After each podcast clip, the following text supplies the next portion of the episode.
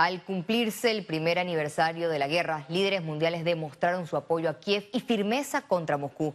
Ucrania aseguró que prepara una nueva contraofensiva. El presidente de Ucrania, Volodymyr Zelensky, expresó su confianza en la capacidad del país para defenderse de los ataques de Rusia y ganar la guerra este año. Somos fuertes. Estamos listos para cualquier cosa. Derrotaremos a todos porque somos Ucrania. Así comenzó el 24 de febrero de 2022, el día más largo de nuestras vidas. Nos despertamos temprano y no nos hemos dormido desde entonces. Con la misma determinación, Suecia y Alemania confirmaron el envío de cuatro tanques Leopard 2 para Ucrania. Alemania apoya firmemente a Ucrania hoy y en el futuro. No son nuestras entregas de armas las que prolongan la guerra, es todo lo contrario. Cuanto antes reconozca el presidente de Rusia que no logrará su objetivo imperialista, mayores serán las posibilidades de terminar la guerra pronto. La Alianza Atlántica se refirió a los temores de una escalada del conflicto por el apoyo a Ucrania. No hay opciones libres de riesgos y el mayor riesgo de todos es que el presidente Putin gane porque el mensaje para él y otros líderes autoritarios sería que pueden usar la fuerza para conseguir lo que quieren. Eso hará que el mundo sea más peligroso y nosotros más vulnerables. China sorprendió a la comunidad internacional al abogar por una tregua entre ambos países.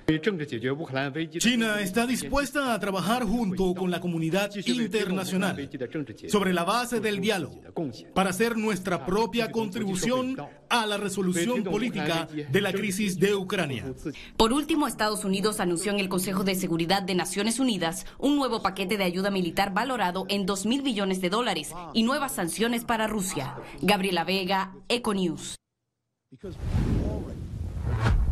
Hace un año, el presidente de Rusia lanzó el mayor conflicto bélico en Europa desde la Segunda Guerra Mundial. En la siguiente nota analizamos los momentos clave de estos 12 meses de conflicto. 24 de febrero, inicio de la invasión rusa en Ucrania. El presidente de Rusia, Vladimir Putin, ordenó la entrada de sus tropas en Ucrania para lo que llamó una operación militar especial. Momentos después se escucharon las primeras explosiones en Kiev. 2 de marzo, toma de Gerson y bloqueo a Mariupol. Rusia irrumpió en el Mar Negro, bloqueó Mariupol y atacó la central nuclear de Zaporilla, la más grande de Europa. Ese mismo mes, Moscú reforzó el control en el corredor entre Donbass y Crimea. También se intensificaron los ataques en Leópolis, Kharkov e Irpin, donde además comenzaron las evacuaciones de civiles. 4 de abril, masacre de Bucha. Las fuerzas ucranianas descubrieron 400 cadáveres de civiles en Bucha, a las afueras de Kiev. Primero de mayo, resistencia en acería de Azovstal. Ucrania alertó sobre el posible uso de armas químicas y se conoció sobre la resistencia en la acería de Azovstal, asediada por las fuerzas rusas. Los 1.730 soldados ucranianos resistieron hasta el 17 de mayo, donde finalmente se entregaron a las tropas rusas. 25 de mayo al 25 de junio, Rusia neutraliza a las tropas ucranianas. Rusia tomó control de Severodonetsk y Lysychansk en el este e intensificó los ataques en el sur. 17 de julio, ofensiva rusa se intensifica en Zaporilla. Rusia lanzó 61 ataques a Zaporilla e inició con los referendos para la anexión de cuatro regiones a Ucrania. 13 de septiembre, Ucrania recupera terreno. El presidente de Ucrania, Volodymyr Zelensky, aseguró que sus fuerzas liberaron 6.000 kilómetros cuadrados en el este y sur. El 27 de ese mes finalizaron los referendos realizados bajo presión rusa en los que se anexaron Donetsk, Lugansk, Gerson y Zaporilla. 31 de octubre, ataques a la infraestructura energética de Ucrania. Rusia lanzó 50 misiles que dejaron sin electricidad a cientos de localidades. 5 de enero de 2023, breve alto al fuego en el Donbass. Por primera vez Rusia declaró un alto al fuego por la Navidad ortodoxa. 17 al 23 de enero, envío de tanques europeos a Ucrania. Rusia avanzó al norte y sur de Bakhmut. El control de esta ciudad dio paso a tomar los principales bastiones ucranianos en el Donbass. Ante la presión de Polonia, Alemania rompió el silencio de meses y aprobó el envío de tanques Leopard 2 para Ucrania. 20 de febrero, Joe Biden visita Ucrania. El presidente de Estados Unidos, Joe Biden, amaneció en Kiev para la primera visita de un presidente norteamericano al país desde que iniciaron las tensiones con Rusia en el 2014. 21 de febrero, Putin suspende tratado nuclear con Estados Unidos. El presidente ruso encendió las alarmas internacionales al suspender su participación en el Tratado START, el cual permitía a Estados Unidos y Rusia realizar visitas periódicas para conocer el estado de sus arsenales nucleares. Gabriela Vega, Econews.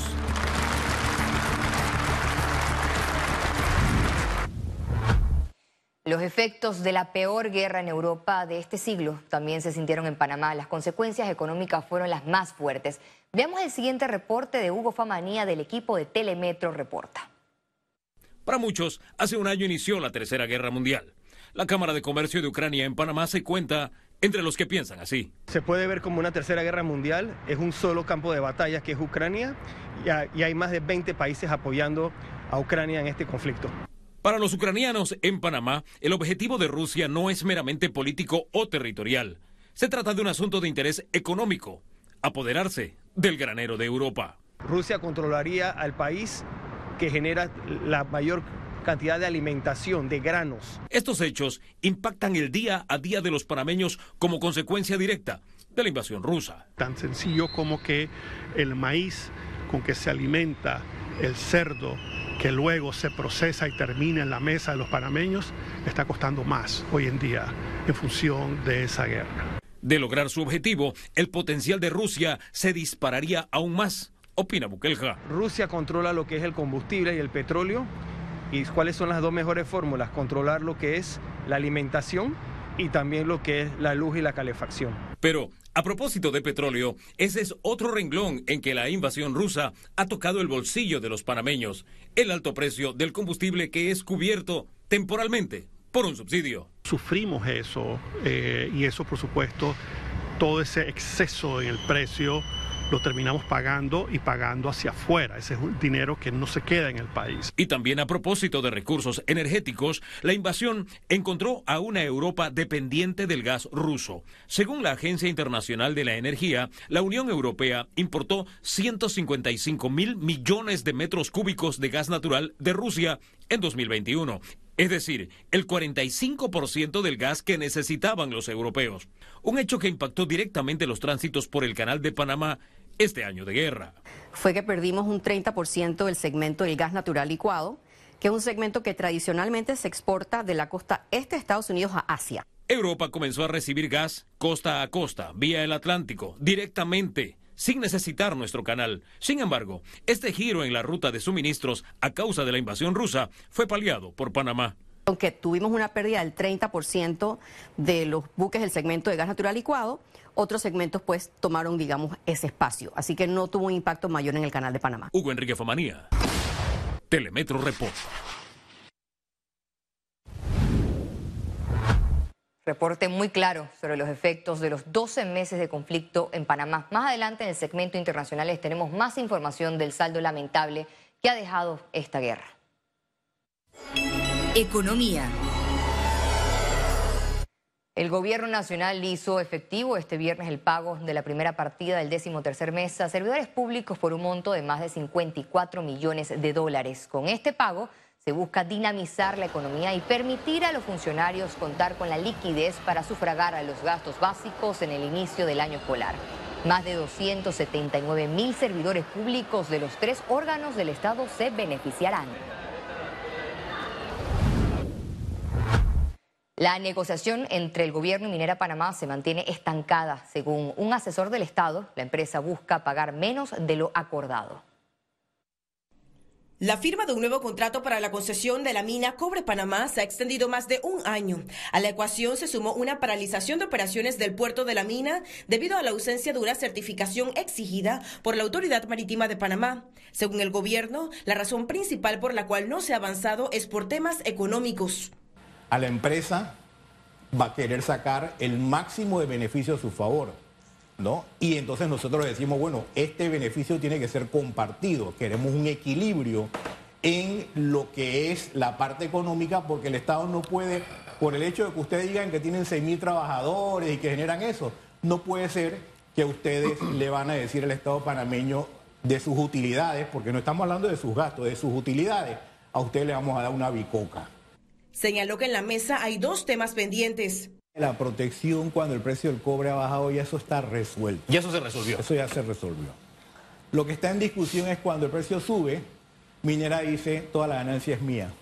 En medio de esta incertidumbre están alrededor de 8.000 trabajadores que ante la interrupción de operaciones de la mina, algunos han sido enviados de vacaciones, pero les preocupa qué pasará cuando ya no haya tiempo disponible.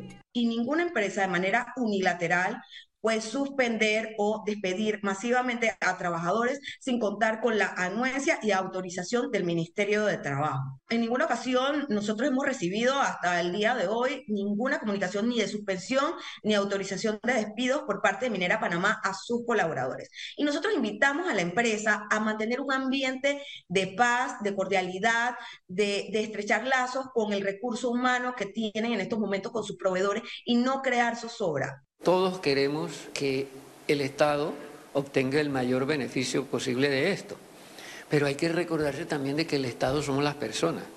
Las personas que dependen de esto, las personas, y que en este caso son muchas, como veníamos diciendo al principio, son muchas personas las que dependen de esto y que ellos también merecen tener atención.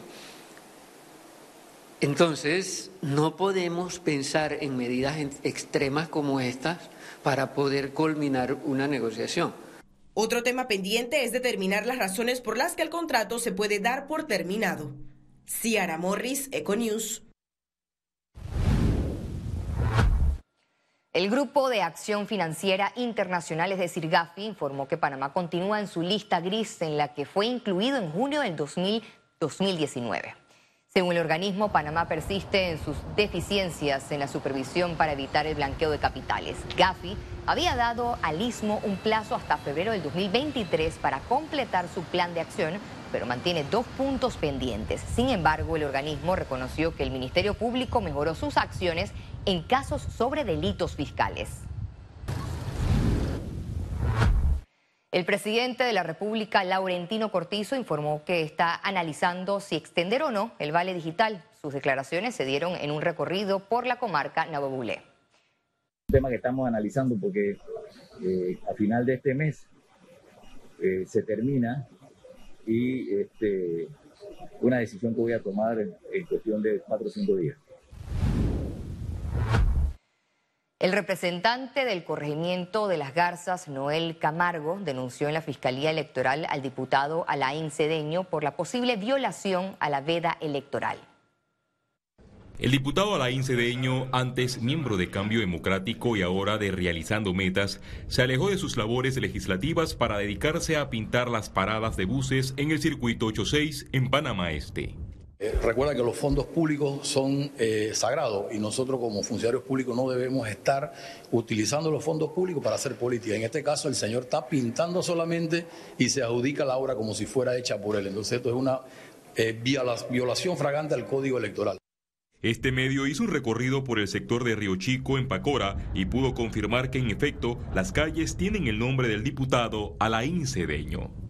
Su participación en la Asamblea Legislativa es muy pobre. Él no ha presentado ningún tipo de ley que contribuyan al desarrollo de Panamá Este o de, o, de la República de Panamá, ya que es un diputado de la República. Eh, sus leyes son muy pobres, las que él ha presentado, y verdaderamente pues, está es en la comunidad trabajando, eh, haciendo campaña política, porque lo que él está haciendo es eh, clientelismo político. Porque... A juicio del ex fiscal electoral Boris Barrios, tanto la Fiscalía Electoral como el Tribunal Electoral deben actuar en este caso porque se está violando la norma en pleno año preelectoral. Hay uso de recursos del Estado eh, porque si yo publicito eh, a nombre mío una calle, eh, una parada, una construcción con dineros del Estado y publicito que yo fui el que la hice o cortesía de Boris Barrio, eh, estoy utilizando los recursos del Estado para beneficio eh, político y eso está prohibido por la ley electoral. En su cuenta de Twitter, el diputado Alain Cedeño indicó que la mayoría de las obras que realiza en el circuito 86 son por solicitud de la misma comunidad que pidió señalar los resaltos, paradas y canchas deportivas. Agregó que todo se hizo con la aprobación del Tribunal Electoral. Félix Antonio Chávez, Econius. Representantes solicitaron este viernes al alcalde del Distrito de Panamá, José Luis Fabrega, rendir cuentas ante el Consejo Municipal por la nueva obra millonaria que se construirá en el Chorrillo.